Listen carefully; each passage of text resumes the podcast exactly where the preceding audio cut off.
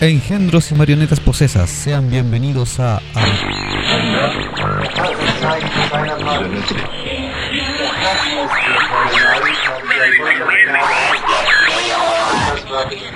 este programa. Acabas de invocar un portal hacia lo que no conoces. Bienvenido seas a Habitantes del Vortex.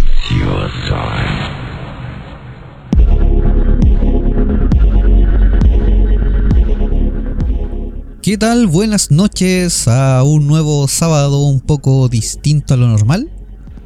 Eh, hoy día no tengo la compañía de, de Jumi, pero eso no significa que estoy solo, porque Jumi está del otro lado de la red. Jumi, ¿estás ahí? Estoy penando desde el otro lado de, de la muerte digital. Sí, estamos conectados a través de la, de la ciberwija. Sí. Porque lamentablemente... Estamos experimento. Claro, estamos experimentando con la ciberwija porque lamentablemente nuestra comuna ha retrocedido a fase 2 por primera vez. Por ende tenemos cuarentena los fines de semana y no pudimos juntarnos con Jumi presencialmente para poder grabar. Oh, Pero eso no impide que la locura y la verborrea se detenga. nada lo impide. No, nada lo va a E- impedir. Este, este vórtice une fronteras de todo tipo, rebasa fronteras de todo tipo y rebasa las leyes de todo tipo, Sí. excepto las de la pureza. Ah, sí, estoy chato de esa pu- publicidad. sí sabía que le iba a cachar. Ajá. Por supuesto. Pero por su claro. Yo Eh, también saco la vuelta en el trabajo. De, de vez en cuando. Bueno, últimamente más seguido. Eh, sí, cuando hay tiempo. Mucho. Ahora me vigilan. Ah, Muy bien. sí. Bien, para hoy día no tenemos un tema tan específico, ya que les debíamos un borrachos en el Vortex. Vamos a cambiarle un poquito el nombre y vamos a llamarlo las ramas del Vortex. Ajá. Vamos a darles algunas curiosidades que nos van a llevar a otras curiosidades y así vamos a terminar hablando de cualquier wea totalmente distinta a lo que empezamos. O sea, mucha gente se, se pregunta, bueno, yo espero que se pregunten, tengo ese esa fe de que se pregunten de cómo somos posible de que nosotros podamos irnos tanto por las ramas que seamos tan dispersos en los temas y que comencemos a hablar de una cosa y nos vayamos a otra cosa y después dejamos el tema principal de lado. Así Claro. que por eso, a raíz de eso, vamos a demostrar que es un don natural. Sí, no es algo que esté pauteado en, en las grabaciones, se, se da de forma natural. Sí, sí. Ahora lo van a comprobar.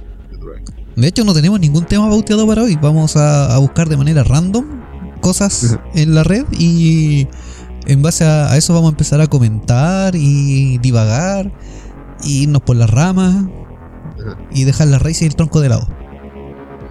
Sí.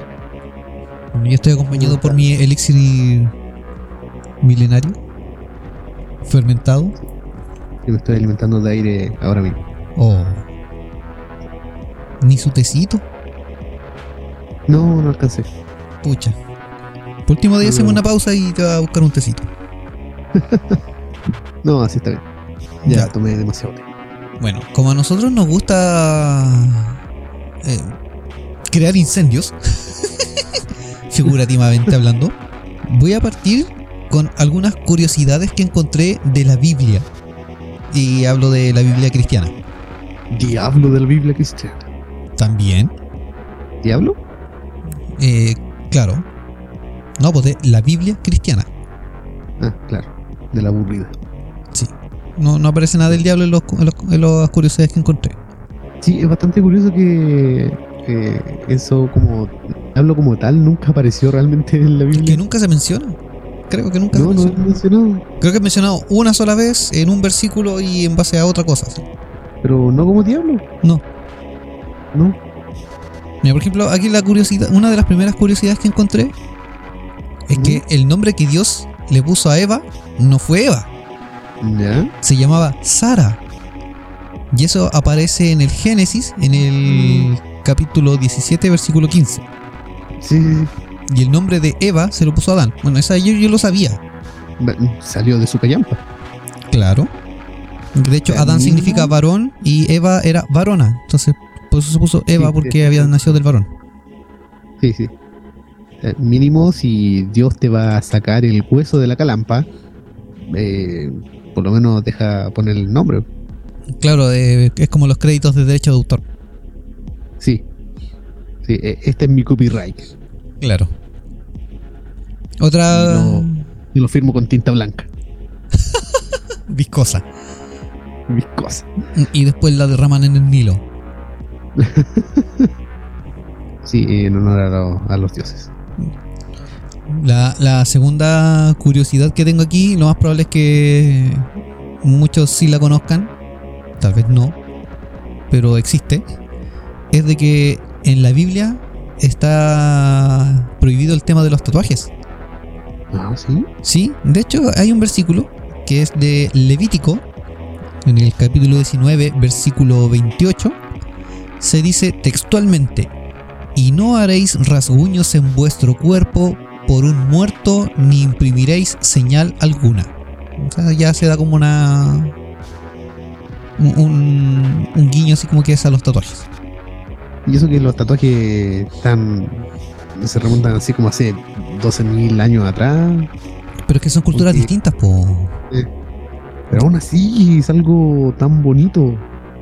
Yo no he visto ningún gris ni reptiliano tatuado.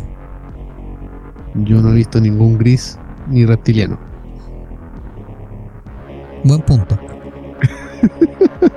¿Cómo sabes? No, pero me refiero a las imágenes que se muestran de repente de, de alienígenas.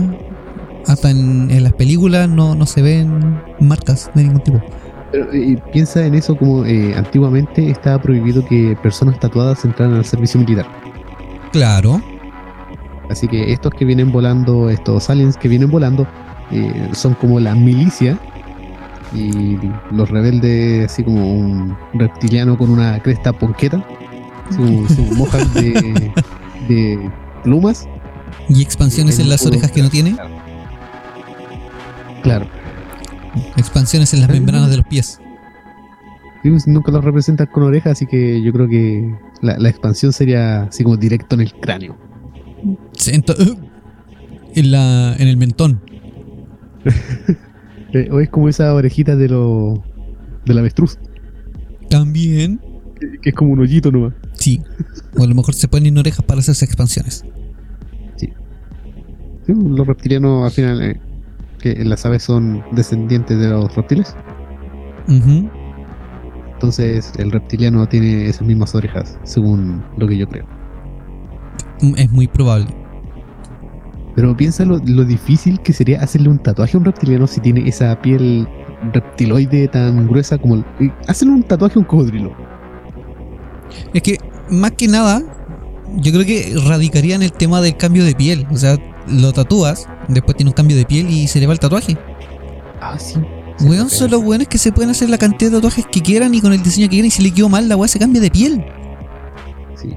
Es loco. Es como, es como en la antigüedad, eh, aquí vamos a confundir a las nuevas generaciones, cuando en las papas fritas venían esos tatuajes que, que eran Al agua, temporales, al agua, que después se te caían cuando te quemabas con el sol y te despellejaban. claro. No creo que estén tan perdidas las nuevas generaciones y aún existen de eso. ¿Aún existen? Hace tiempo que no los veo.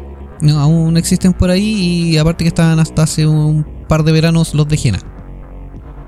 Ah, sí. Pero el otro era más cool porque el otro se te caía a pedazos, era como que se te caían así la- las escamas.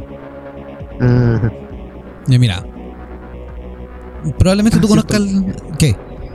La Biblia, estamos hablando de la Biblia. Sí, sí, sí, sí. Eh, ¿Tú conoces, conoces la, la historia de Sansón? ¿Sansón? ¿Eh? Sí, Sansón y Dalila. Sí, se lava su carita con agua y con jabón. ¿Se lava su carita? Sí, se lava la carita. Bueno, en la Biblia dice... En la Biblia dice que al contrario de lo que se cree y que se conoce, o que muchos creen conocer, el que cortó el pelo de Sansón no fue Dalila, Ya, fue un hombre. Dalilo. No sé, no dice el nombre acá, pero se explica que solamente Dalila hizo que Sansón se durmiera en sus rodillas para que después llegara un hombre y le cortase el cabello. Y eso aparece en jueces, en el capítulo 16, versículo 19. Así que Ah, saquen sus Biblias que todos tenemos y vamos rectificando la- las versiones. sí, Mierda, mi Biblia está en alemán antiguo. yo tengo una en latín. Sí, sí que había un, algo curioso con el latín, no, no lo recuerdo. Como que habría portales y aparecían podcasts como este. Sí, más o menos la última vez que la cagáis y terminamos entrando en otro podcast. Sí, fue raro, pero divertido. Los crossovers me prenden y me excitan. Sé que algo tenía que ver el, el hacer rezos en latín. Sé que era una ofensa. ¿Para quién? Primero para el que nos escucha a nosotros hablar en latín. Sí, sobre todo si sabe de latín. Sí, es como cuando va la, la chica otaku y empieza a hablarle en japonés al chino del supermercado. Claro, como que algo no calza. Mira, otra, otra historia que aparece en la Biblia, que estas muchos la conocen, la historia de David y Goliat. Ah, sí, por David. Sí, porque, Solo David. sí, porque se, se metió a Goliat con una moto. Sí, con una, con una onda. ¿Viste? Era una moto la wea. No me acordaba de la marca. Bueno, aquí dice que Goliat no murió del piedrazo del hocico que le tiró David. Ya, Dice que Goliat murió por su propia espada. regla número uno. No apuñalarse uno mismo. bueno, esto aparece en, el, en la primera carta de Samuel, en el capítulo 17, versículo 48 al 51. Mm. Ahí está la, la cita donde explican, o al menos se menciona que Goliat murió por su propia espada. Oh. Fue suicidio en primer grado. Es curioso eso de, de Goliat. Que Se supone que era un gigante, ¿no? Claro. Y se supone que lo- los gigantes, según la tradición de, de, esto- de los investigadores de los antiguos astronautas, de los aliens y todo eso, ¿Ya? que eh, todos los gigantes, según la Biblia, los grandes héroes de la historia serán aquellos hijos del hombre y de los dioses. Los Nephilim. Claro. Y supone que son todos estos gigantes y los super fuertes y Hércules y todo eso. Entonces, ¿por qué Goliat es el malo? Es que me parece, mira, no, no recuerdo bien la historia. Yo no, no, no recuerdo haberla leído. Sí vi un par de veces eh, estas como animaciones que daban en Semana Santa. Ajá. Pero al parecer Goliat no es que era malo, sino que Goliat era como el, el guerrero más fuerte de los soldados que estaba ahí a los que se estaba enfrentando David. De lo- ¿cachai? Pero no es que era malo, sino que... era del Paula al lado, Claro, el del otro cerro. es como mándame a tu buen más choro. Y llegó Goliat. Sí. ¿Cachai? Y David era así como todo chiquitito, petizo, flacuchento, así como un portexiano cualquiera. y se lo terminó pillando, o sea, bueno, la historia que todos conocen es que con una onda le lanzó una piedra y lo derrotó. Pero se explica en la Biblia de que Goliat fue como que murió por su espalda. Lo más probable es que, deduzco yo, como no he leído la historia, les digo, a lo mejor con el piedrazo quedó así como aturdido y como Goliat tenía en su mano su espada, probablemente cayó sobre ella y se empaló a sí mismo. Goliat ha quedado confuso. Goliat se hizo daño a sí mismo. Como. Es que a lo mejor te como era tan grande, tenía un tatuaje de David y pensó que el tatuaje era David y lo apuñaló. Claro, Pero se apuñaló a sí mismo. puede ser. Y por eso dicen que no tienes ser que jugar tatuajes. y que no se le cayera en la piel. Claro, y por eso dice la Biblia que no tienes que usar tatuajes para que no te apuñales a ti mismo. Ah, ahí está. Viste, todo se explica. Todo calza pollo. Gracias a las ramas. Pero hay, hay algo curioso también con la Biblia. ¿Qué no es eh, curioso la eh, Biblia? O sea, y me sorprende. Estoy viendo aquí unas cosas que la Biblia se contradice a sí misma. Pero ¿Qué, es posible. qué no que se contradice? se contradice a sí misma en el mismo libro. O sea, en el Génesis sale una frase y en el mismo Génesis se la vuelve a contradecir. Ilumínanos. Por ejemplo, ¿tú sabes eh, cuántos animales llevaba Noé en su en su arca? O sea, lo que le dijo Dios de los animales que tenía que llevar. Según lo que sé por el conocimiento popular, es que le dice que tiene que llevar solamente dos de cada especie. Claro, eso según el Génesis capítulo 6 del versículo 19 al 20. ¿Ya? Y cito, voy a citar las palabras de Dios. Y de todo lo que vive, de toda carne, dos de cada especie meterás en el arca, para que tengan vida contigo, macho y hembra serán. De las aves según su especie y de las bestias según su especie. De todo reptil de la tierra según su especie, dos de cada especie eh, entrarán contigo para que las cocines con muchas especies. No, bueno, esa última parte no lo dijo, pero... No, creo que no, no- no era así. Nadie lo pensó. Pero, en el mismo Génesis, ¿Ya? capítulo 7, o sea, un capítulo después del versículo del 2 al 3, dice, de todo animal limpio te tomarás de 7 en 7, machos y hembras. Más de los animales que no son limpios, dos, macho y hembra. También de las aves de los cielos llevarás de 7 en 7, machos y hembras, para guardar en vida la casta sobre la faz de toda la tierra. Pero a pesar de esta última instrucción, solo dos pares fueron introducidos en el arca porque le cantó de los huevos a Noé. La, la instrucción principal era que llevara 7 de cada especie, Claro. o sea, de 7 en 7. 14. 7 en 7. Sí, pues 14. sí. O sea, 7 7 machos, y 7 siete hembras. Y todo esto para que no pasara lo que pasa actualmente aquí en Chile con la UDI o con cualquier zorrón que se reproducen entre primos Entre y hermanos y Claro. la caca. Mira, eh, ah, mira, aquí te tengo. Esta weá es rara, Ajá. pero igual como que vaya a, a lo mejor se va a entender un poco ciertas cosas de- del síndrome mesiático o mesiánico. ¿Ya? Síndrome- sí, síndrome mesiánico. El profeta Isaías recibió la orden de, de andar descalzo y desnudo por tres años. Ajá. Esto aparece en el libro de Isaías, en el capítulo 20, el versículo 6. Sí. O sea, estos que de repente tienen síndrome mesiánico, que van a- al Medio Oriente a visitar eh, las ruinas y lugares así como emblemáticos de, de la Biblia o de la, lo- la reencarnación de Dios. y Claro, profeta. y después le da por andar en pelota. Weón, todo calza, a lo mejor en verdad reciben esa orden. O a lo mejor el profeta estaba viriado Sí. y dijo recibir esa orden. Bueno, la última vez que llegó alguien creyéndose hijo de Dios, eh, no terminó muy bien. No, lo crucificaron, creo. la segunda venida. Creo que se lo pillaron en una cruz. Mira, ¿cuál es el último libro que según tú es el que se escribió de la Biblia? El último que se escribió, ¿Sí? María Magdalena. Eh, no. Eh, eh, la, la contraportada donde viene Dios con un traje, un suéter, una corbata y sosteniendo una copa de vino. No, primo, dije libro, no. No, no contraportada ni, ni hoja, nada. El último No, es libro que que se escribió de la Es Biblia. importante que escribió un libro. Ah, también puede ser. Pero se supone que todos creen que el último libro en escribirse fue el Apocalipsis. Que también es el último libro que está en la Biblia.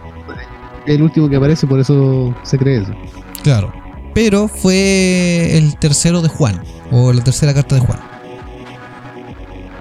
Mm. Llegó harto tarde, Juan. Claro. Y mira, esta curiosidad, yo esta sí no la sabía. Aparte que no he leído la Biblia. Solo los capítulos que me interesan. Como el Apocalipsis. Eh, en la Biblia se menciona un personaje que usó reloj. ¿Ya? Estamos hablando de chorcientos años atrás. Y el único personaje en la Biblia que se menciona que usó reloj fue el rey Acaz. En la segunda segunda carta de los reyes, o dos reyes en el capítulo 20, versículo 11. Ahí se hace alusión a que este rey ocupaba reloj. ¿Un reloj de sol? Mira, aquí la curiosidad no, no se especifica, pero a lo mejor leyendo el, el versículo que se menciona, se podría tener una idea de. Ah, sí, sí. Eh, es de esos relojes que venían importados eh, de Roma. Ah, ya, sí. Los Casio. Los Cassius. Casio. Y mira, la curiosidad más curiosa de todas. Que la palabra Biblia no aparece en la Biblia y la primera. Biblia que se recopiló fue la obra de Constantino, que además no era cristiano. Ya. O sea, alguien que no era cristiano eh, hizo una recopilación de libros de la, del cristianismo, los ordenó y creó la primera Biblia. Pam, pam. Muy bien. Hay Cristianismo muchas siempre con que no se menciona en la Biblia y que aparecen después en la Biblia. Sí, Por eso hay que tomar la Biblia como un simple libro de historias. eh, sí. Ya, tú, tú tenías algunas contradicciones de la Biblia. Uy, sí. Eh, Estaba cachando, eh, ya que habíais mencionado a los rey, al rey que usaba reloj, Ya, ok. que esto de, los- de los reyes magos, que eh, eran tan diversos como un libro de inglés, donde te aparece siempre el asiático, el afroamericano, la, la rubia y todo abrazado y andan felices. Ya. que estos representaban estos tres reyes magos, sin contar a Befana que se perdió mientras buscaba al niño. Y el cuarto rey mago que llegó atrasado. Mm, Claro, eh, Melchor. No, pues estaba Melchor, Baltasar y. Y, Y se me olvidó decir pero- y Gaspar. Esos son los tres principales. El cuarto no me acuerdo el nombre. Eh, Pero si quieren saberlo, busquen la película. Es animada, es de bonito. Es antigua. Claro. La pueden encontrar. se supone que estos tres reyes magos representaban a, a las religiones paganas de Europa, Asia y África. ah, mira tú. Y se supone que lo más adelante, no al principio en la Biblia y obviamente no la historia original del nacimiento de Cristo, que cuando se comenzó a hacer todo esto de la de la censura en la Biblia, ¿Ya? eh, pusieron a, a estos tres representaciones de distintas culturas paganas como si estuvieran representando que eh, estas culturas reconocían el cristianismo como único única religión. Mira tú. Eh, No, no- nunca lo, lo había visto de esa manera. Sea, yo había cachado que había así como diversidad porque eh, había uno que era que era eh, de piel eh, digamos que si sale al sol no necesita protector solar. Claro, de piel oscura. Claro, había otro que eh, te miraba así como con sospecha, Ya, sí. el ojo rasgado. Y estaba el otro eh, que hostia, ese, Ah, ya. el europeo. Y claro, en Europa estaba todo. ¿Cuál, cuál es la, la religión celta? Estaba en esa época por allá. Sí. Claro, ahí está la religión pagana. Y en Asia, eh, bueno, la religión asiática. Es que, de hecho, el paganismo es toda religión eh, distinta a la católica, que tiene sus Mm, propios sí. cultos y que generalmente son mucho más antiguas que la religión, o sea, más que la católica, la religión cristiana en general.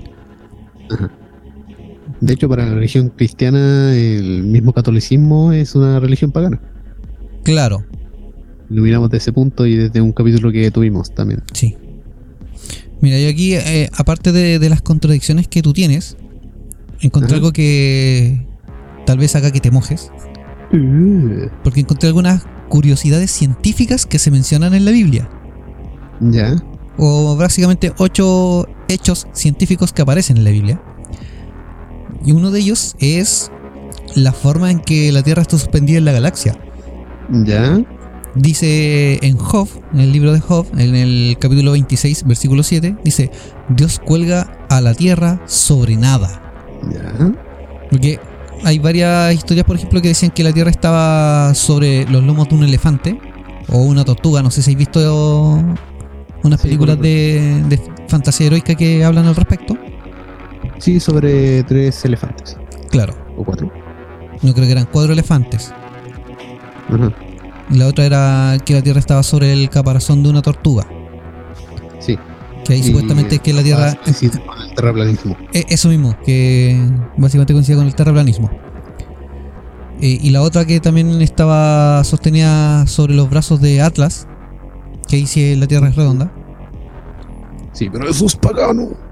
Sí, pero la Biblia ya hacía referencia a que la Tierra no se sostenía sobre nada, sino que estaba suspendida en el espacio y se movía por acción de la gravedad y el Sol. Otra... ¿Te, te, te tiro otro? ¿Te gustó? Dale, dale. La existencia del átomo. Ya. En Hebreos, capítulo. Perdón. Ah, sí, capítulo 11, en el versículo 3, dice así, y cito: Por la fe entendemos haber sido constituido el universo por la palabra de Dios, de modo que lo que se ve fue hecho de lo que no se veía. De fantasmas. De hecho, por ejemplo, aquí se menciona que muchos estudiosos eh, de la Biblia afirman de que las Sagradas Escrituras ya se hacían referencia a la partícula más minúscula de la materia conocida hasta el momento, la cual es el átomo, y que sabemos la- que la importancia de este elemento es vital porque compone a cada una de las moléculas del universo. El conocimiento o la sospecha de que existía una sustancia pequeña e invisible que daba forma a todas las cosas ya había sido elaborada por Demócrito eh, con anterioridad y es probable que haya sido retomada por los autores bíblicos. Mm. Que de hecho otro dato curioso es que la Biblia viene de la mente humana y no viene de una deidad eh, sobrenatural. Bueno, sí, obviamente. Así como todas las demás Biblias. Uy, mira, aquí hay una que... La Biblia está a punto de derrocar por completo el terraplanismo. Ya. La redondez de la tierra sale mencionada en Isaías, capítulo 40, versículo 22. Mm. Dice, Él es el que está sentado sobre la redondez de la tierra. Mm. Pero está hablando de redondez, no de esferismo. Sí, sí, sí, también se puede plantear. Si, si está hablando de un círculo, claro, pues es un círculo plano. Claro. Y el terraplanismo también te lo muestra como un círculo, un semicírculo que por debajo tiene una forma de cono. Pero mira, aquí dice que durante varios siglos se tuvo la idea equivocada de que la Tierra era plana y que al final de la misma existía un borde y un abismo, como la, toda la historia del terraplanismo. Pero al parecer, Isaías ya tenía conocimientos sobre la redondez del planeta, que más tarde confirmarían viajeros y marinos con el avance de los siglos. Era, Eratóstenes habría de medir su diámetro y afirmar que y afirmar su forma en el siglo 3 antes de nuestra era. Mm. O sea, como que en el siglo 3 antes de Cristo ya se sabía el- que la Tierra era redonda. Mm. O sea, O todo es un engaño del gobierno. eh, a lo mejor la, la Biblia es un compendio de datos científicos en clave. Algo que me causa curiosidad es esa, ese título de estudiosos de la Biblia. ¿Ya? Que por lo general son personas que tampoco son muy creyentes, Correcto. pero les gusta estudiar la Biblia. Yo pienso que está mal dicho estudioso de la Biblia. ¿Y cómo se debería llamar? La Biblia es algo curioso que tú te pones a leer para evitar estudiar. Ya, sí. Estáis haciendo una tarea de, de matemática o estáis viendo al- algo, algo de la clase y te da flojera hacer la clase y ves la Biblia y la pescas y comienzas a procrastinar leyendo la Biblia en vez de hacer tus tareas. Puede ser. Así que estudioso de la Biblia no creo que sea el título correcto. Es como vagancia de la Biblia. O leí la Biblia porque sí. Voy a buscar un título para eso. Elongación testicular sagrada. Sí. O bíblica. Es como cuando tomáis esas hojas del Nuevo Testamento porque son buenas para hacerte un cigarro y Claro. así ves. Te pegáis un viaje divino. Sí, puede ser. Metí sus hierbitas mágicas que Dios puso en la tierra. Así que no es pecado fumar marihuana, No. ¿No? De manera responsable y es natural y es sano. Ahora lo que pienso es que eh, esto de que la marihuana te cause e- ese viaje, esas alucinaciones, igual que los hongos, que es el peor sistema de defensa que puede tener una planta.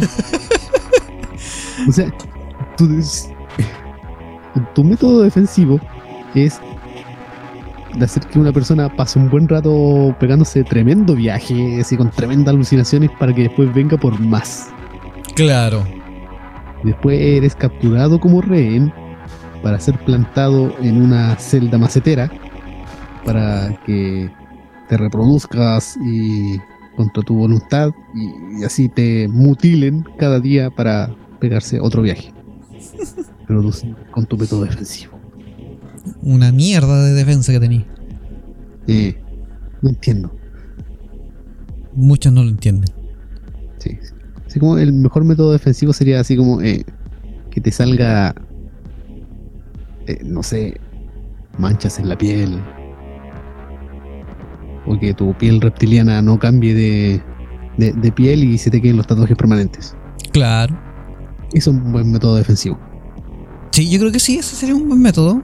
Hay que hablar con Dios para que cambie el método defensivo de las plantas. Así como que eh, esta planta la vas a consumir y se te va a ir el filo del cortachurro. Vas a cagar un mojón infinito que no va a terminar nunca y no lo vas a poder cortar. Ese sería un método más efectivo. Que hay algunas plantas que sí te causan malestares como diarrea, fiebre. Y eso es un buen método defensivo de las plantas. Claro, no provocar viajes alucinógenos que te van a revelar la verdad universal. Es como las ranas. Hay algunas ranas que tú las lames y también te producen alucinaciones estilo LSD. Sí. Y ese también es un mal método defensivo. Es que el ser humano, eh, entre comillas, es un poco masoquista a veces. Por no decir que Sí. huevón. Bastante huevón a veces. Porque si te fijáis, es el único que cuando le pasan cosas raras que pueden afectarle de una cierta manera, cualquier otro animal de la naturaleza se asusta y evita acercarse porque sabe los efectos que va a causar en él. Sí, Pero el ser humano va y vuelve, pues, weón. Y vuelve por más. sí. Y es como que cuando están en el viaje a veces se pueden asustar, se impactan y después, no, pero lo disfruté caleta. Vamos por más. Sí. Bueno, es que igual hay animales que también disfrutan de, de esas cosas. Como pasa con eh, eh, algunos elefantes, creo que en la, la sábana africana, ¿Ya? que hay un fruto que al caer y descomponerse, y después los animales se lo comen y se emborrachan. Ah, sí. No me acuerdo si lo comentamos en un capítulo, pero recuerdo que vi un documental hace muchos años en televisión abierta, creo que fue en Canal 13, de estos documentales del National Geographic. Ajá. Y ahí mostraban esto. Sí, sí, mostraban que era un fruto que provo- provocaba embriaguez. Y veía que lo comían algunos elefantes. Me parece que también eh, unas, unas llenas también creo que se los comían y andaban así como todos aturdidos caminando en zigzag. Básicamente cualquier animal que se coma una fruta. Sí, pero toma en cuenta que las llenas eh, comen carne y eh, son carroñeras. No, las llenas no comen carne. Porque van llenas.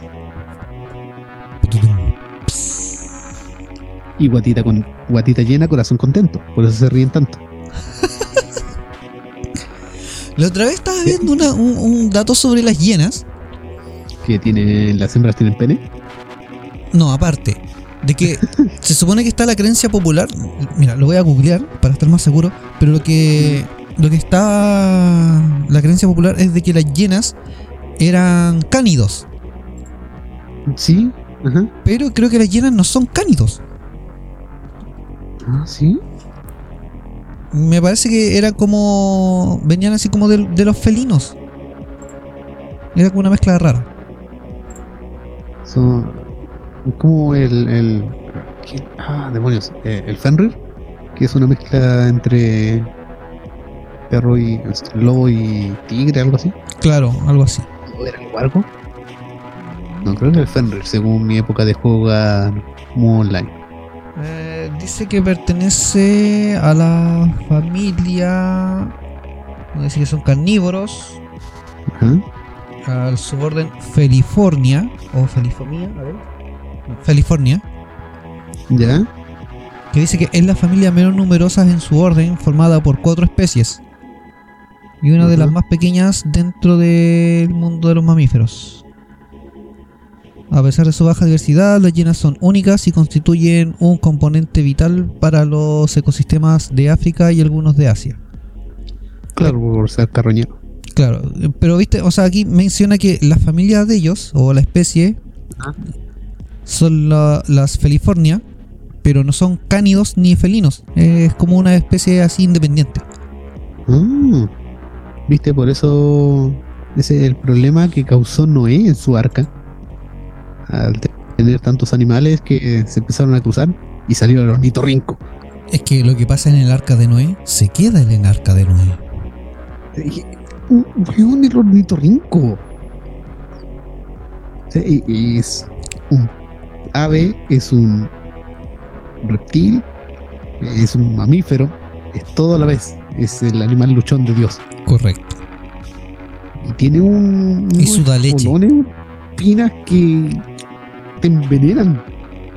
Sí, Eso es un, buen método de defensa. Y sudar leche. es que suda leche para que tú vayas a beberla y te entierres los esponones envenenados. Claro. Es- ese sí es un buen método de defensa. Es un animal sadomasoquista. Pero él es el dominatrix. Y además es un agente secreto. Claro. Es que el ornitorrinco raro, o sea, sus crías nacen de huevos, pero después nacen para beber leche como mamíferos. Tienen Que- un pico de palo. Sí, son únicos en su raza. Es como la hiena. No lo voy a clasificar, el ornitorrinco es ornitorrinco, esa es su clase. Es como los pandas. Un anfibio. No es. ¿Qué es? Es que es casi como los pandas. El panda no puedes decir que es un oso panda porque es un panda. Ajá. Ah, así como el panda rojo, que tampoco es un panda. No porque es rojo. Claro, es comunista. Es un panda ruso. Que bebe vodka. Sí, no como el ornitorrinco que bebe leche del pelo y de la piel de su madre. De hecho, te tengo una curiosidad sobre el vodka ruso. Ya. Yo te- tenía. O sea, tengo un contacto de Instagram de Rusia. Ajá. Y un día conversando de tragos, me, me preguntó que qué tipo de bebida alcohólica, o si, si bebía alcohol. Y le mencioné que sí, y me preguntó qué tipo de bebida alcohólica bebía. Entonces yo le dije que he bebido cerveza, que de repente tomaba vodka en ocasiones, vodka negro. Y fue como, ¿y allá en, en tu país cómo, cómo es el vodka? Si es eh, como, ok, e- eres de Rusia, deberías saber cómo es el vodka. Y me dice que allá, por ejemplo, el vodka en sí es como muy malo. O sea, un vodka bueno es difícil de encontrar. Y el vodka así que encontré como comúnmente en los supermercados, si sobrevives y no mueres envenenado, eh, es un milagro. Muy bien. O sea, prácticamente me dio a entender que el vodka ruso, en, en genérico, era como los destilados que hacen en las cárceles. Eh, ponche de, de inodoro. Claro, una cosa así. Igual que de Plop, porque se supone que la, la publicidad que hacen acá en Latinoamérica el vodka es como que es una bebida rusa muy buena Claro. y que es terrible de chori y bacán. Y que un ruso te diga, no, bueno, si sobrevives después de un trago de vodka es mucho. Y es eso, ¿cachai? Como que decía que no te puedes tomar más de un trago porque con un trago ya prácticamente mueres. Como la cerveza alemana. Pero es que ahí hay una comparación distinta. Por ejemplo, acá una cerveza que te dicen que es alemana, tú la pruebas y claro, sí es riga.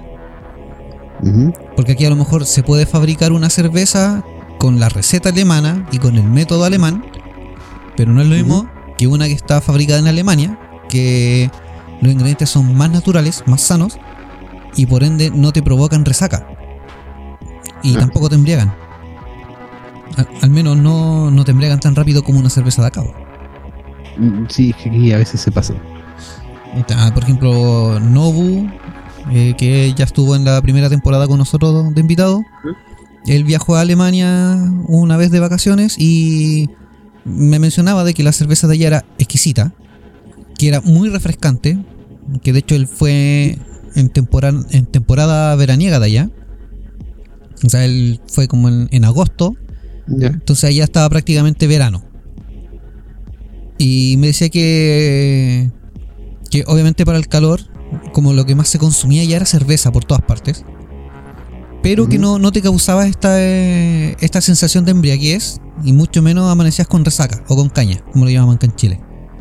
Entonces decía que también era en base a lo mismo, de por el tema de, de los ingredientes, la preparación que tenían y que era mucho más natural. Entonces eso afectaba bastante a lo que era el sabor y la calidad de, de la cerveza eh, alemana de allá, original. Sí, que aquí las cervezas que más popularmente se toman son de, de gran diversidad, o sea, de gran di- diversificación, que son las de grandes empresas como la CCU Claro, y todas esas que necesitan producir, producir, producir y no se preocupan realmente de, de la calidad de la cerveza.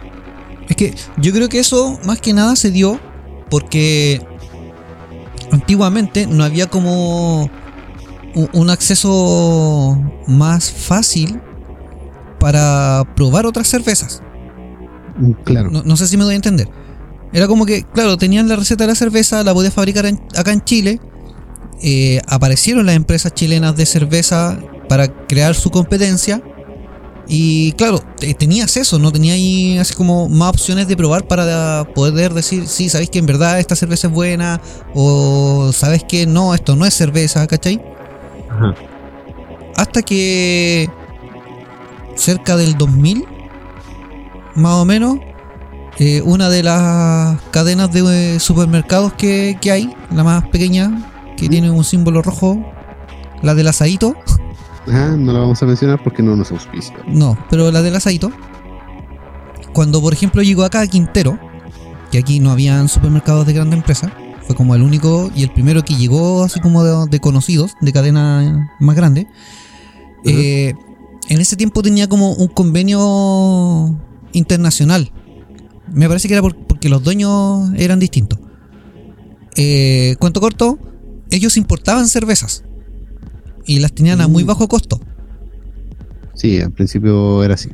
Sí, o sea, para que alguno se haga la idea, es como que tenías una cerveza de medio litro en lata y te la vendían como en 300 pesos chilenos. Ajá. Y entonces ahí se dio como la opción a que la gente eh, tuviera este acceso a, a- a más variedad de cerveza. Sí, ahí fue cuando empezó a llegar lo que es la Austral, la Cross, la Slot. Es que, La- claro, la, la Austral, ¿cachai? Y la Cross eh, son fábricas chilenas, pero claro, eran como más pequeñas, más artesanales. Pero Sí, yo me acuerdo que empezaron a le llegar también. Claro, empezaron a llegar también cervezas danesas. Habían unas argentinas. Había unas brasileñas y mm, no estoy seguro si llegaban alemanas. Pero sí había una variedad muy grande de, cervezas. De hecho, yo recuerdo que en ese tiempo vivía con mi mamá. eh, era soltero. Y cuando íbamos al supermercado de compras, como que cada cierto tiempo yo compraba un stock X de cervezas de distinto tipo. Y las teníamos ahí en la casa guardadas. Pues entonces era como típico los fines de semana. Nosotros los días viernes o sábados nos veíamos alguna película, ya sea en DVD en esa época. O si daban alguna película buena en, en televisión abierta.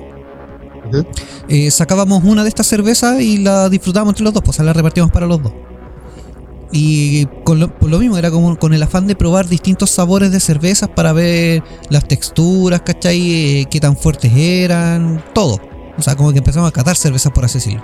Ahí fue como cuando se me empezó a refinar el paladar y empecé a buscar después cervezas artesanales. Y ahí después me encontré de nuevo con el Humi y empezamos a buscar cervezas artesanales y tecitos. Sí, y besitos. Y eso, pero una curiosidad que no aparece en la Biblia. Claro. De hecho, es, es bastante curioso que los hombres seamos tachados de ser tan ebrios y que las mujeres hayan inventado la cerveza. Sí. A- Así es la, así es la cosa. Es A que a veces, lo inventaron como un plan maligno para emborracharnos. sí, es que iba a eso.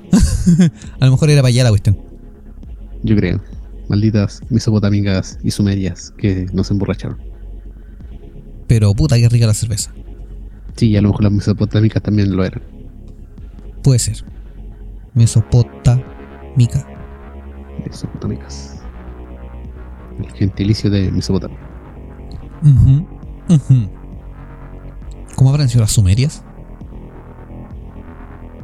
Eh, ¿Sumisas? Oh. Ojo, ojo. Sí, al momento de la cama ellas te, te decían, más, más, divide, divide. Porque eran sumerias. Pam, hacían suma. Sí. Y cuando tenían hijos, ya dejaban de ser sumerias. Eran multiplicimerias, multiplimerias. No, primo, no, no sigas. Entonces llegaba el hombre y la dividiría las piernas y sumería el mínimo como un múltiplo a su máxima potencia. Claro. Gracias. Y después extraía el producto nueve meses más tarde. Claro, Ah, ahí se lo restaba. Ahí Sí, sí, sí. el. Lo extraía. este, la transformaba en una ecuación. eh, sí. Ya mira, volviendo a las curiosidades de la Biblia. Ahí inventó la cerveza, la, la sumeria, para emborrachar al hombre, bajarlo a su mínima exponente y convertirlo en un cero a la izquierda. Puede ser, sí, puede ser. Y ahí se convirtió en un decimaleria. Primo, no, ya, ya, basta. No puedo. Tienes que poder, contrólate. Mira, en- entre las otras curiosidades científicas que se mencionan en la Biblia, se mencionan las leyes de la naturaleza. Como chucha, nos desviamos tanto de la Biblia. Espérate que vamos a seguir. Con esto vamos a seguir. O sea, cómo se desvió el- la iglesia de la Biblia también. Sí, eh, mira, los primeros 35 minutos de grabación yo ya no, te le, no le tenía fe a que nos fuéramos por la rama porque estábamos muy apegaditos al, al tema improvisado.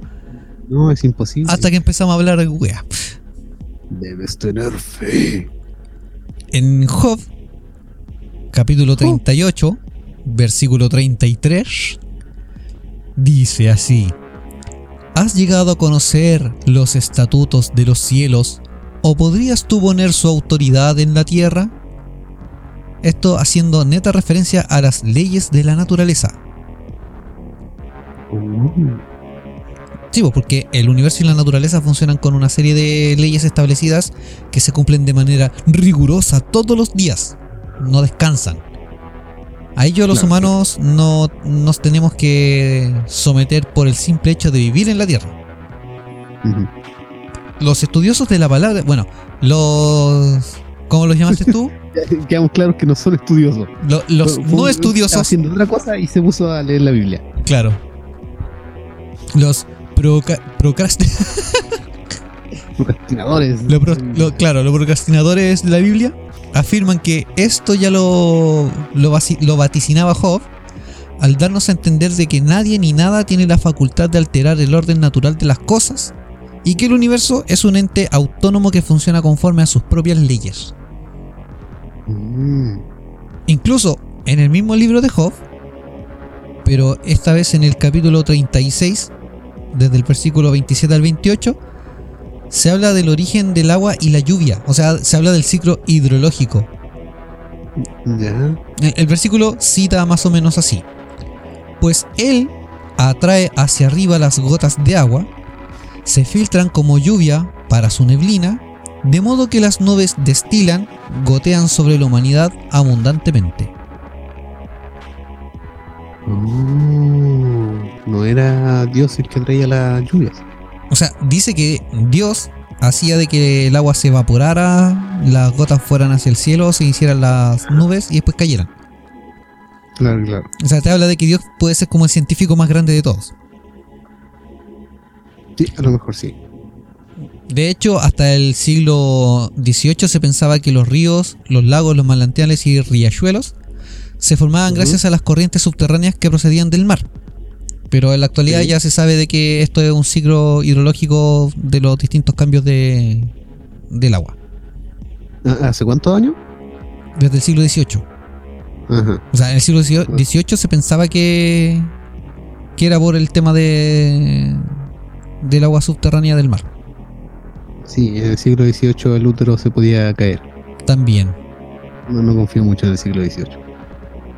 No. Encontré otro que, que aparece en el Génesis. Dice, Génesis capítulo 2 versículo 7 cita más o menos así. Entonces Jehová, Dios, formó al hombre del polvo de la tierra, sopló en su nariz aliento de vida y fue el hombre un ser viviente. Aquí está haciendo alusión a, a la materia de la que está compuesta el hombre. Sí. Dice, al ser parte de este mismo planeta, es lógico pensar que estemos conformados de elementos o partículas propias del mismo. Científicos han confirmado que el cuerpo humano posee hasta 28 elementos que forman parte de la Tierra. Polvo con el que Dios creó al hombre serían esos 28 elementos orgánicos de los que la ciencia habla. Oh. O sea, como, como que científicamente igual te están tratando de comprobar los hechos, algunos hechos bíblicos. Porque Sí, si sí. tú tienes distintos eh, materiales minerales de- eh, en la composición del cuerpo que coinciden mucho con los que están en la Tierra, sí, pues, o sea, tenéis la posibilidad de, de estar creado de, tomando en cuenta que uno también está creado de átomos.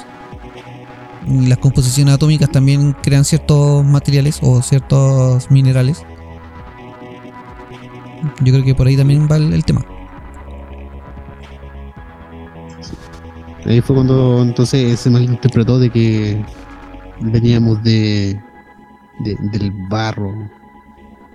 Claro, Mm. pero ¿cómo sabían todos estos profetas en esa época todo esto? Bueno, si tomamos en cuenta que a Enoch se lo llevaron los aliens Claro, en una carreta que estaba envuelta en fuego. A lo mejor los aliens se lo llevaron. puede ser. Les revelaron la verdad absoluta en un viaje de ayahuasca. Claro, sí. A lo mejor por eso vienen los aliens tanto a la Tierra, vienen a buscar las plantas con el peor sistema de defensa del mundo. El peor sistema de defensa de la galaxia. A lo mejor tratan de mejorar eso. Sí, le están metiendo más aditamentos para. No, sí, el ser humano se encarga de mejorar eso. Ah, ya. Las hace más potentes. Sí, las mezcla con otras. No sé si eso lo mejora o empeora. Mira, te voy a citar otro otro texto bíblico Ah, para ver si logras descifrar de qué están hablando. Ya, ya, ya. Mira, esto pertenece a Lucas del capítulo 17, versículo 34 al 36. Ya. Dice más o menos así. Os digo que en aquella noche estarán dos en una cama. El uno será tomado y el otro será dejado. Dos mujeres estarán moliendo juntas. La una será tomada y la otra dejada. Dos estarán en el campo. El uno será tomado y el otro dejado. Uh. Están tijereteando bien brígido. No, porque aquí habla de hombre y mujeres, pero. O sea, está hablando de masculino y femenino, pero. ¿No, ¿No dijiste que después que habían dos mujeres Claro, en la cama? Eh, claro, ah, una en la cama y otra en el campo. La otra con la pata en la ampolleta. Con la cabeza en el microondas. Ya, pero logra dilucidar de qué está tratando de hablar Lucas en este texto. Te podría eh, empezar a decir toda una verborrea de lo que pienso que está hablando. Ya, mira, déjame decirte de qué está hablando y después tú me dices la verborrea de qué pensabas que estaba hablando. Ya. Aquí está hablando del movimiento de la rotación de la Tierra, Mm, en la que una parte queda expuesta al sol mientras la otra sumida a la oscuridad. Según los estudios de este escrito sagrado, el simbolismo tras estas palabras es que mientras que una parte del mundo, dos mujeres están durmiendo, otras dos Sí. están trabajando a la luz de la mañana. Sin embargo, no resulta del todo claro en este enunciado. claro. ¿Y tú de qué estabas ahí pensando? Como simbólico. No, pura wea. Me imagino. Verborrea ese no. Sí, verborrea. Ay, Esas dos que, esas dos que estaban en el campo estaban recogiendo la cebada para emborrachar a los hombres de Mesopotamia. claro, para hacer la cerveza. Claro. Las dos que estaban acostadas ya habían probado la cerveza. Estaban pasando la resaca. Ya, sí. Ellas eran sumerias. Se estaban sumeriando con el artículo de cortar telas. Que eran sumerias que se marearon con la cerveza. Sí, ahí se estaban dividiendo la, la, la, las sumerias. No, ya quedamos claro que no, lo tuyo no son las ecuaciones sustrayendo femeninas. Sí. Mira, aquí tengo otro hecho científico. De Ajá. Jonás, capítulo 2, versículos 5 y 6. Bueno, 5 al 6. Y dice así. Me rodean las aguas hasta el alma. El gran abismo me envolvió. Las algas se enredaron en mi cabeza. Descendí hasta las raíces de los montes. La tierra con sus cerrojos me ponía cerco para siempre pero tú sacaste de la fosa mi vida. Oh Señor, Dios mío. ¿Qué- eh, ¿Eso es de la Biblia o es de Arjona? No es de la Biblia. No, no, no es de Arjonas. No, que empieza a temblar. Sí. No, en e- mira, en este texto que acabo de citar se piensa o se cree que Jonás hablaba sobre los montes y cordilleras que existen en las profundidades del mar, los cuales pudieron ser descubiertos solo hasta hace algunas décadas con tecnología submarina capaz de llegar a las profundidades abismales del mar. Igual es necesario recalcar que este es un libro con tantos siglos de antigüedad tras sus espaldas que pudiera estar hablando hasta de otras cosas de manera simbólica. Pero si uno lo piensa a, analizar de manera científica, sí, pues podría estar hablando de, de todo este cordón montañoso submarino. Mm. Ahora, ¿cómo lo vio a través de la ballena? ¿Ah? El tema es cómo lo vio a través de la ballena. Al igual que Nemo. Y no hablo del pez. No. Es probable que la supuesta ballena haya sido alguna nave o un OSNI, A eso me refiero. Nemo.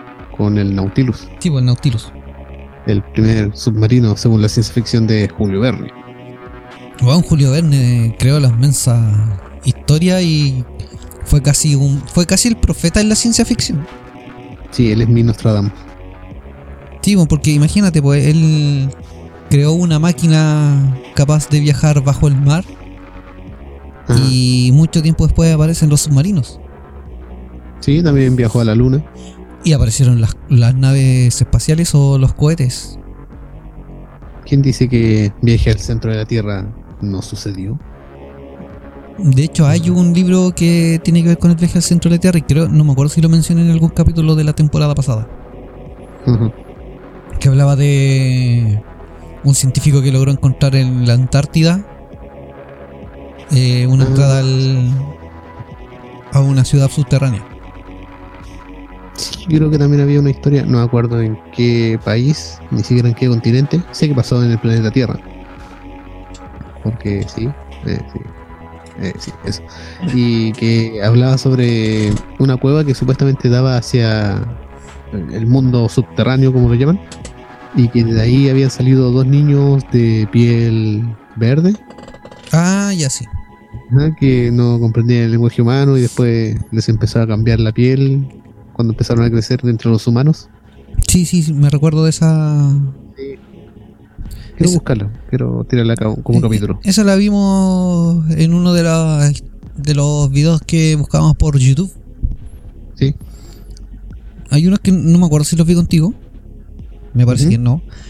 Que hablaba, ya que tú mencionaste el tema de, la, de estas cuevas y ciudades subterráneas, hay un, una teoría Ya. de que en Medio Oriente, no me acuerdo en qué país específicamente, no me acuerdo si era Turquía, Irak, algo así, eh, hay una red de, de cuevas que te llevan en uno de esos a... países con filtro sepia. Claro. Que hay ciertas cuevas que tienen una red subterránea de distintos caminos que llegan a tal punto que ya hay gente que prefiere no seguir avanzando o lo evita. A veces porque no, Ah. no, no se tienen los medios como para seguir. Sí. Y en Estados Unidos y acá en Colombia creo que es, también e- encontraron un, un sistema similar. Que incluso eh, estas cuevas estaban datadas de muchos años de antigüedad. Tenían hasta un, un cierto sistema de ventilación natural. Mm, Y que habían perforaciones hechas de tal manera que hacía que la luz rebotara. Y bueno, la piedra estaba pulida de, de una manera tal que era como un espejo. Era casi piedra caliza, así muy, muy, muy pulida. Y eso también ayudaba a que rebotara la luz. oh. Incluso cada ciertos tramos, o sea, e- estos túneles tenían, no sé, pues, un, un ancho de, por darte un ejemplo, metro y medio por dos metros. Ya. y en ciertos lugares como que se angostaba un poco más, así como menos de un metro de ancho que cabía solamente una persona y por un metro, no sé, pues un metro noventa de alto, pero llegaban a lugares que tenían ahí unas recámaras que eran, o, o bóvedas que les llamaban, que tenían como 4 o 5 metros de altura por unos 6 metros de ancho, era así como un cubo gigante. Oh, Y todo muy pulido, ¿cachai? No. O sea, como que en el techo ya era piedra más rústica natural. Pero que todo lo que eran las paredes estaba así muy liso y pulido. Era como una baldosa, por así decirlo. como si una civilización hubiera vivido ahí.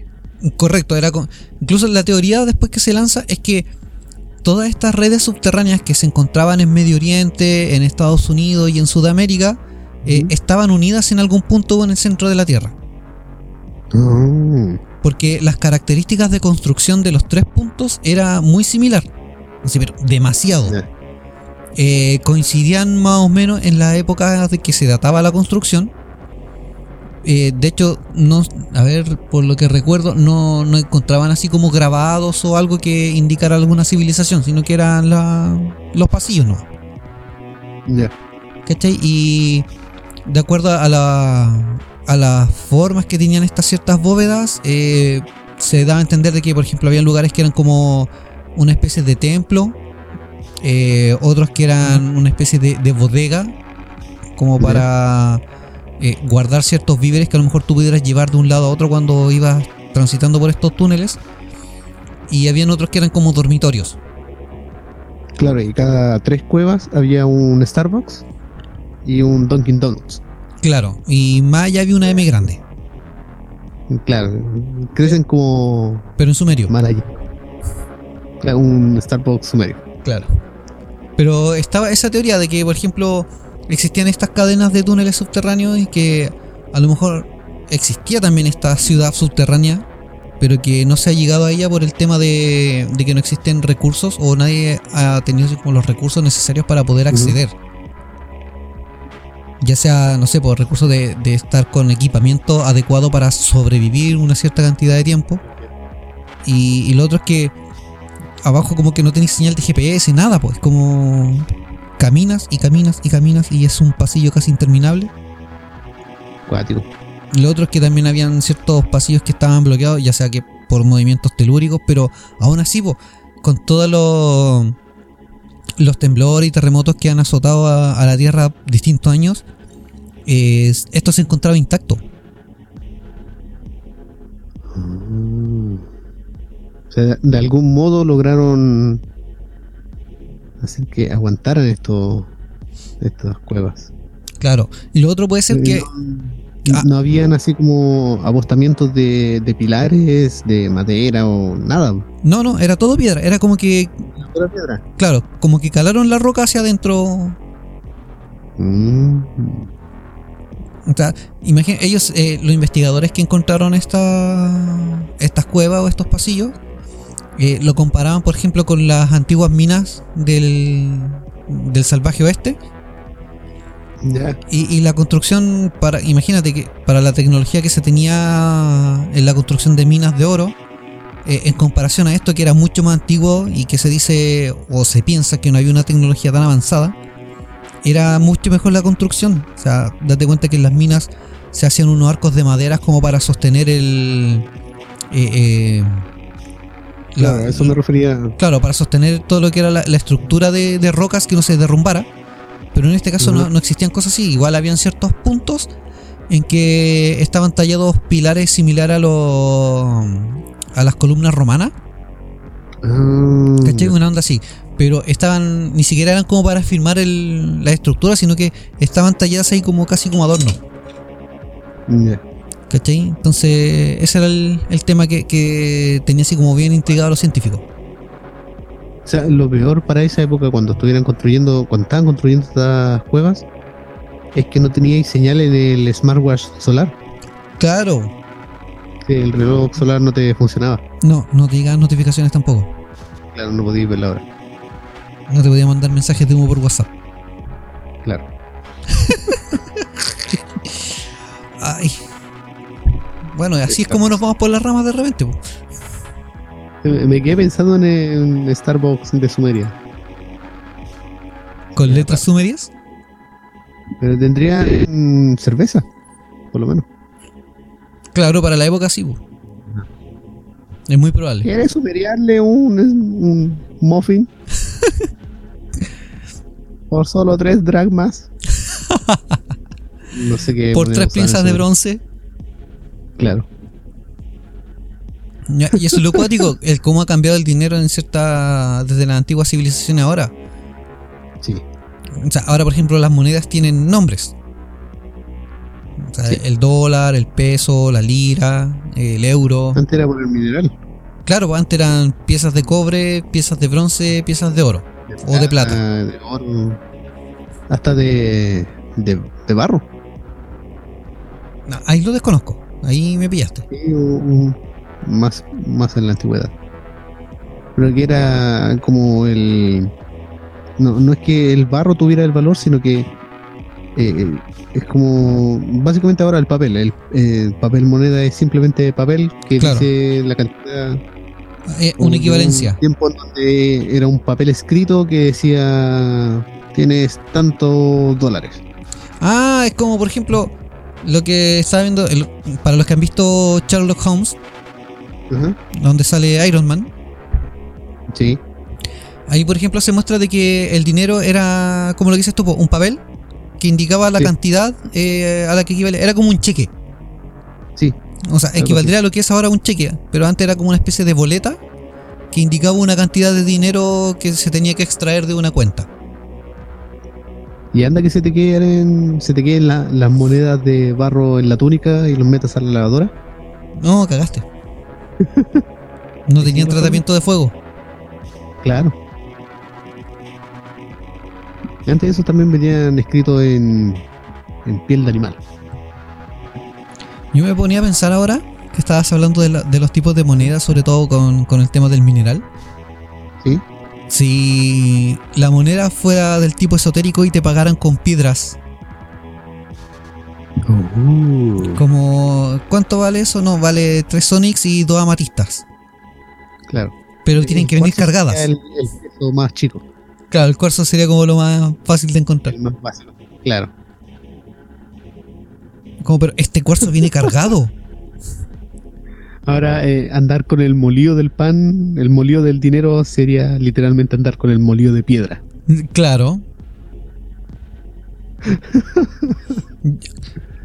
A- Ahí para falsificar la- las piedras traerían de estos vidrios que encontráis en la playa, Claro. que están como talladitos y lisitos por la arena. O de resina. Oh. Mira, a ver, hay una una curiosidad de las piedras. ¿Tú conoces el ámbar? Sí, sí, sí. ¿Sabes de qué está creado el ámbar? Hay un ámbar que viene de las ballenas. Ya. Pero supongo que no te refieres a eso. No, no me refiero a ese. Me refiero al ámbar que viene creado de la savia de árbol. Sí. Eh, ese fue creado por. O sea, más que creado, fue descubierto por un oriental. Ya. Creo que un día, random, eh, este Ya. oriental tenía diversos árboles en, en su territorio. Y me parece que era uno similar, de un, de un tipo similar al pino, que Sí. empezó a botar savia y en la savia quedó atrapada una mosca o un insecto. Pongamos un insecto mejor para, para no tener datos erróneos. Ya, entonces el loco pescó una jeringa, le sacó el ADN a la No, eso pasó después. y, y crió dinosaurios en un parque. No, no, no, Jumi, eso fue después en Gringolandia. Estamos hablando de Sí, Asia. fue- sí. Y entonces él se puso a modificar estos animales, estos dinosaurios que creó, y salió el ornitorrinco. Puede ser. Voy Puede a ser. tomar el ADN de este reptil, de este pájaro y de este perro y los voy a unir en un solo ser con cola de castor, pico de pato y que sude leche. Puede ser.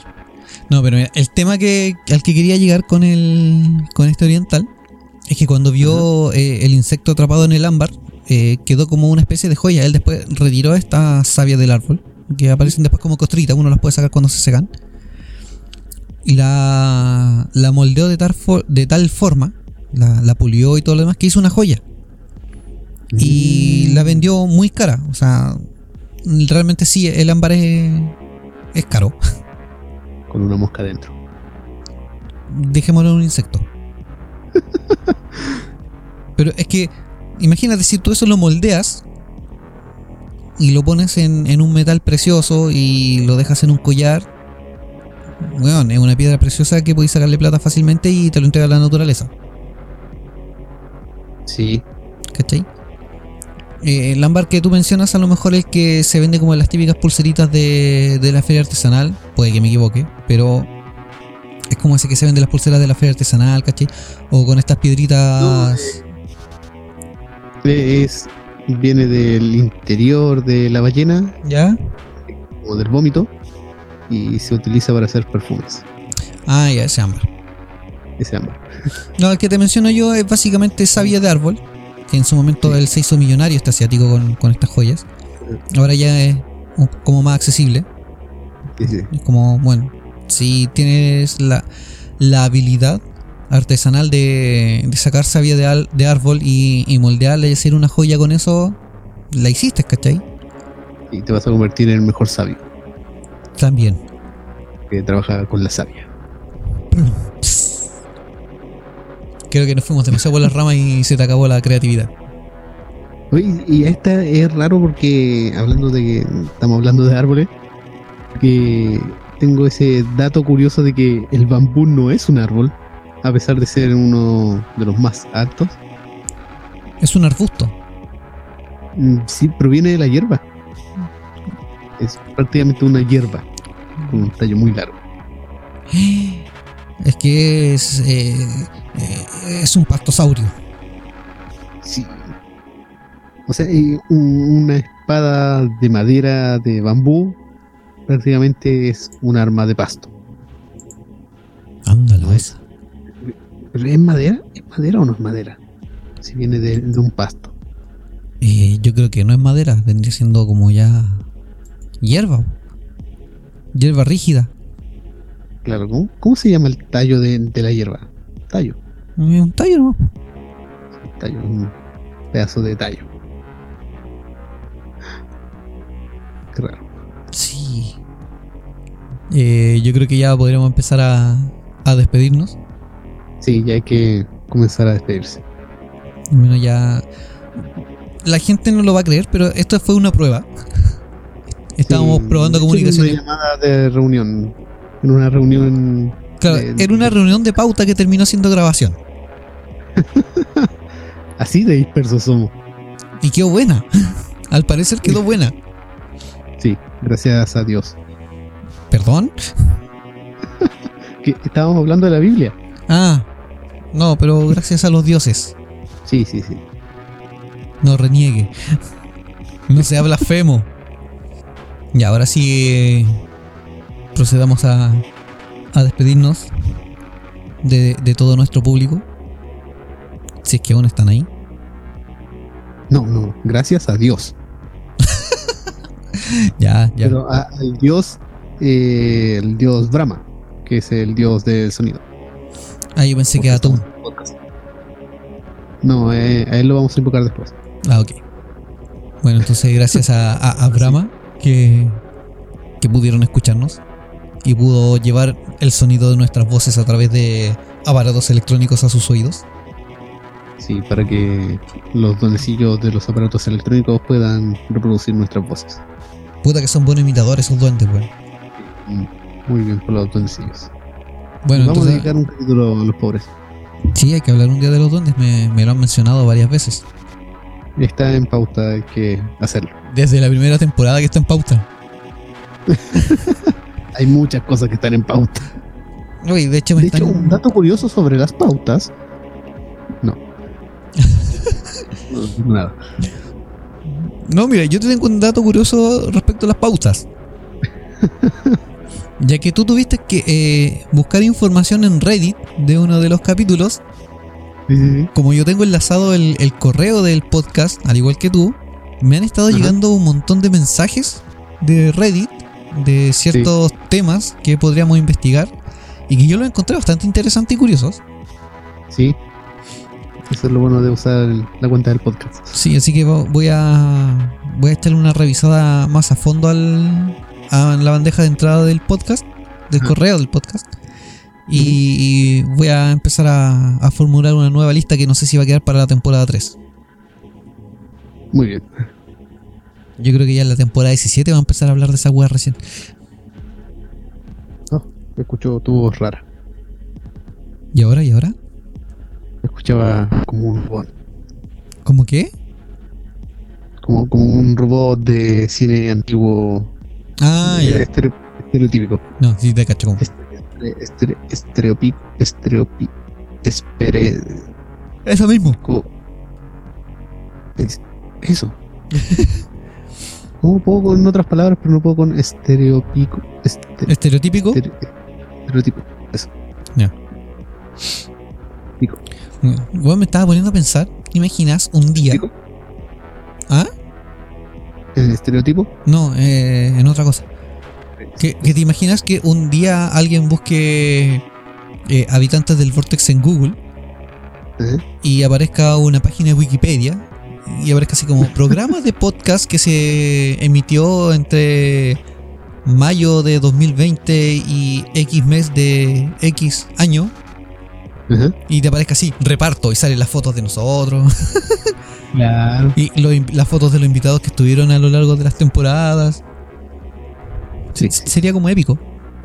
Ya, si alguien nos quiere hacer un, un Wikipedia, un wiki o cualquier cosa, Capaz que lo terminemos haciendo nosotros, weón.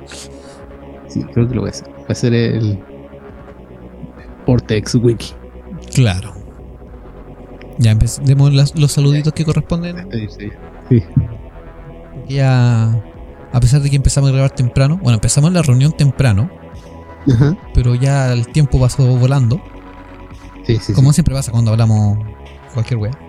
suele pasar.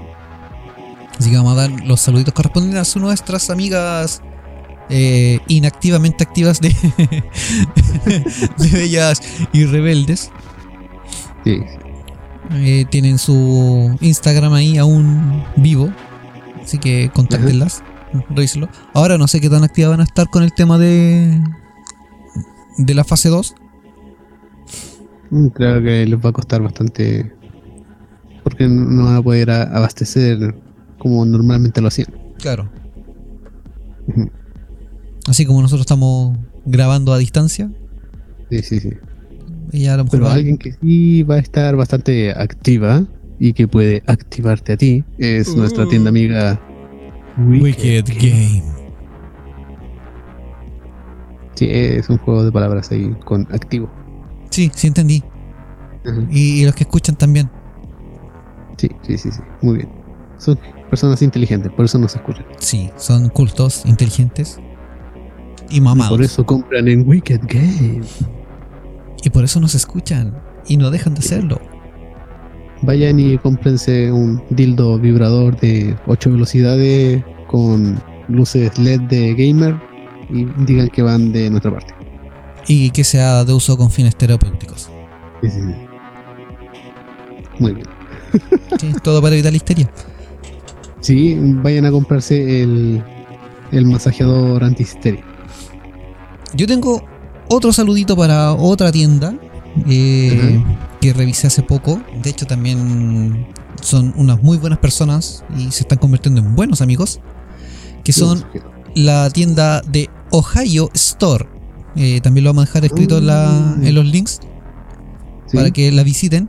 Ellos traen muchas cositas de papelería eh, y también uno que otros peluches y cosas que tienen que ver con el mundo friki, con el mundo geek, como somos nosotros de ñoños. Así Sí, sí, que también ellos los pueden contactar, eh, traen cosas a pedidos, traen su catálogo también en Instagram. eh, y ustedes ahí pueden ir eligiendo los productos, ellos van diciendo cuáles productos ya se les van agotando, eh, van mostrando la mercancía nueva que les llega y son con precios bastante accesibles. Y les ha ido, bueno, hace poco esa tienda eh, está activa, pero ya les ha ido bastante bien, por lo que he conversado con ellos. Pero nunca está de más darles una ayudita y que ustedes también tengan eh, productos para poder cotizar, comprar, ya sea para regalos, para autorregalos o para huevear. sí, sí, sí. Siempre es bueno comprar cosas innecesarias. Sí, es legal y es bueno. Es justo y Siempre necesario. serán necesarias en algún momento. Así es. Así que eso, po. Y el, el infaltable saludo a nuestros amigos que siempre nos escuchan y nos siguen de Oma Wea Podcasto. Así que ellos se. A ver, esta semana. Bueno, para ustedes, la semana antes pasada, Ajá. subieron el capítulo final de temporada. Donde Sí, ya al fin bueno. muestran sus rostros. Weón, que me cagué de la risa con ese capítulo. weón. Lo, lo único así- sé. lo- lo- el único punto negativo que le encontré a ese capítulo fue que no lo hayan transmitido en vivo para poder ir comentando las cosas que iban hablando. Claro. Pero todo lo demás eh, se lleva 10 saitamas. no, es que estuvo muy bueno, en verdad. eh, felicitaciones a los chicos, les está yendo súper bien con su podcast. Y en este capítulo se lucieron, se nota el trabajo que hay detrás de, de todo esto. eh, Sobre todo para la edición que tuvieron que hacer del video, ya que esta vez estuvieron a multicámara y estaban Ah. ellos. O sea, no, no fue como los programas típicos que suben ellos que tienen la imagen fija para spoilers y sin spoilers. Similar a lo que hacemos nosotros. Eh, no, sino que estaban ellos ahí mostrándose tal cual son. Y con distintos ángulos de, de encuadre. Entonces, el trabajo que había de fondo para el editor. eh, se nota que, que le pusieron cariño al asunto. Así que felicitaciones a estos chiquillos. Y ojalá también vaya creciendo el público de ellos, así como esperamos que crezca el público nuestro. Sí, eh, espero bastante que crezca nuestro público para poder seguir apoyando a las demás personas. Obviamente. Sí. Así Si que nosotros crecemos, crecemos todos. nada más. E- Esta es una comunidad para gente rara como, como tú, como yo, como él que está escuchando ahí en el rincón oscuro. Como para ella que está ahí maquillándose, tratando de ser cool. Pero que en el fondo es una, no- es una ñoña como nosotros. y. Eso. Así que suscríbanse, compartan, den like, comenten. Y vayan a escuchar la primera temporada completa en Spotify. Ahí están todos los capítulos para que puedan escoger y escuchar el que más les guste. Y escúchenlo. Y compártanlo. Sí. Y si tienen algún tema que quieran que toquemos, háganlo saber y Ajá. podremos hacer algo al respecto. Sí, sí. Y Lo anotaremos en nuestra máquina de escribir invisible claro. y ahí va. Y la idea también es pronto tener invitados. Ya probamos el nuevo sistema de llamadas Ajá. y hasta ahora funcionó bien. Ahora hay que probar otro sistema de llamadas para hacerlo grupal. Sí, sí, sí. Pero ya sabemos que funciona. Sí, no vamos a decir nombres porque tampoco nos sponsorean. Sí, sí. Ya, pues. De hecho, mucha gente no va a creer que estamos a distancia por la calidad con la que está sonando y que no hay retraso en, el- en las respuestas y en la conversación. no, de hecho el retraso es mínimo. Ajá, Pero es porque la aplicación que estamos ocupando consume muy poco. claro. Yo creo que el mayor retraso es el de nosotros. ¿Qué? ya, ahora sí. Ya, Buenas sí. noches a todos. Jumi que descanse. Sí, igualmente, Sechu. Será hasta una nueva edición. Será hasta la próxima llamada de la Ouija. Claro. Sí, la, la. Ouija ya se me está empezando a alterar un poco acá, así que vamos a hacer el, el rezo en latín que, que corresponde para que quede bien cerrada. Sí, sí, un latín para la despedida. Ya ahí ya tuve una pequeña interferencia de la Ouija, ¿viste? Ya bueno, la, la Ouija se, se está, se está cayendo la, la conexión espiritual. Sí, sí, sí. Se me está descargando el cuarzo. Bueno, vamos a despedirnos como corresponde entonces. Y vamos a decir nuestra típica frase. Hasta chao. Hasta chao.